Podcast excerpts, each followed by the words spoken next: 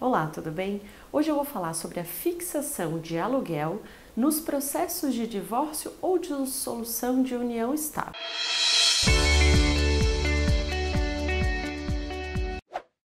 Bom, infelizmente ainda não é pacificado nas decisões dos nossos tribunais a possibilidade de fixação de aluguel antes da decretação do divórcio. Bom, vou trazer um caso hipotético. Você se separa, você tinha propriedade de um imóvel com essa pessoa que você se separou e você saiu deste imóvel. E para isso você começou a alugar um outro bem.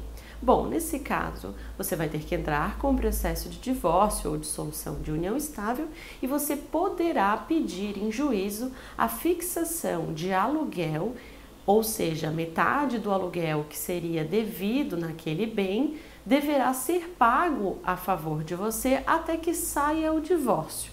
Porém, essas decisões elas não são pacificadas e vai depender do entendimento de cada juiz sobre o caso concreto. Então, se você saiu do imóvel, existe sim essa possibilidade, mas deverá ser feita a análise pelo juiz responsável pelo seu processo. Ficou com mais alguma dúvida? Quer saber mais sobre esse tema?